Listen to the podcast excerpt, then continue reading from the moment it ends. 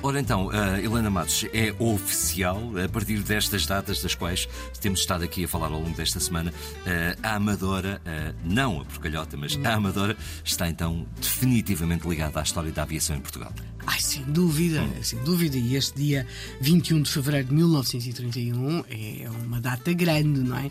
Quando Carlos Black e Humberto Cruz aterram, uh, claro, um entusiasmo enorme, a população, uh, mobilizava tantas pessoas. O avião em que eles aterram uh, chamava-se Jorge Castilho. O Jorge Castilho era também um, um piloto, aliás, era um dos grandes pioneiros da aviação em Portugal. Ele tinha conseguido fazer a, a travessia noturna do Atlântico Sul em 1927, na companhia do Sarmento Beires e do Manuel Gouveia. E Porquê é que o Carlos Black e Humberto Cruz dão o nome do Jorge Castilho ao, a este avião agora em 1931? Eles começaram a viagem em 1930. Porque o Jorge Castilho, no Brasil, tinha recebido da, da comunidade portuguesa, da população brasileira, uh, um, um, prémios tão grandes e prendas tão grandes, têm uma importância monetária considerável, e ele considerou que esse dinheiro não lhe pertencia, que esse dinheiro era da aviação portuguesa e ele entrega esse dinheiro para que se possam fazer mais viagens. E, portanto, o Carlos Black e o Humberto da Cruz puderam fazer esta viagem, em parte porque o Jorge Castilho lhes tinha dado aquele dinheiro. E essa homenagem e, também. E, é? e eles dão-lhe aquele nome. O Jorge Castilho é uma das pessoas que está à espera deles na Amadora, neste, neste dia 21 de fevereiro de 1931. E depois é feito então um cortejo com, com, muitos, muitos automóveis que vão trazer o Carlos Black e o Humberto da Cruz para Lisboa. Também convém aqui explicar o seguinte: pois em Lisboa há uma grande festa, aquelas coisas, e vamos ter depois os títulos: Lisboa, Luanda, Lisboa. Nós eh, também é preciso que se entenda uma coisa: nós não estamos a falar de uma viagem em que eles levantassem voo e fossem diretos ao seu destino. Não, eles quando partiram da Amadora a 30 de dezembro de 1930, até, até se quisermos, é uma rota uh, muito cinéfila, muito poética. Fazem Amadora Casa Blanca. Que lindo!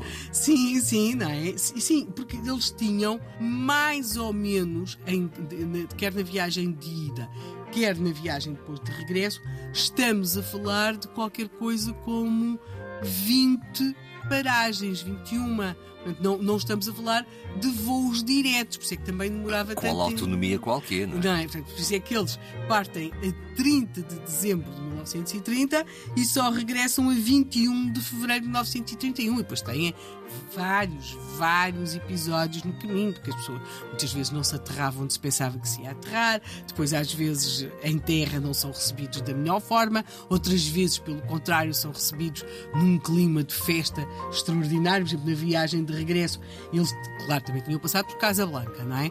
Mas uh, também tinham estado em Sevilha, e em Sevilha, como não podia deixar de ser, tinha havido uma, umas grandes festividades, portanto, aquilo que nós temos aqui são viagens que não têm nada a ver com aquilo que nós conhecemos hoje e que nós fazemos. Portanto, eles vão então a 21 de fevereiro de 1931 aterrar na Amadora, vão ter depois uh, o tal cortejo automóvel que os traz para Lisboa, onde depois há uma extraordinária festa. Nós vamos ter aqui a Amadora de maneira vai ter depois há alguns anos, portanto nós aqui estamos em 1931 e durante toda a década de 30 a Amadora vai estar associada à uh, aviação.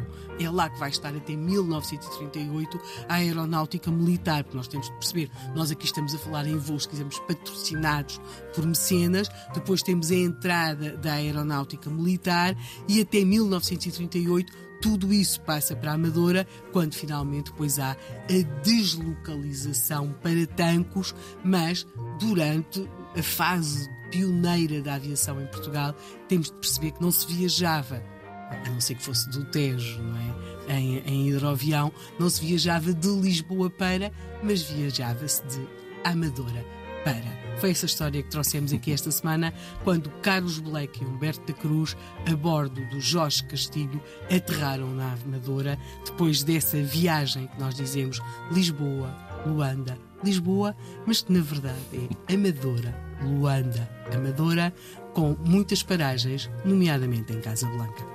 Encontramos-nos na próxima segunda-feira. Não é que eu vá passar o fim de semana todo a pensar sobre isso, mas ainda vou tentar encontrar algum avião com o nome Santos Matos. Será que existiu? Vamos ver. Se não existiu, devia ter existido. Ora, aí está.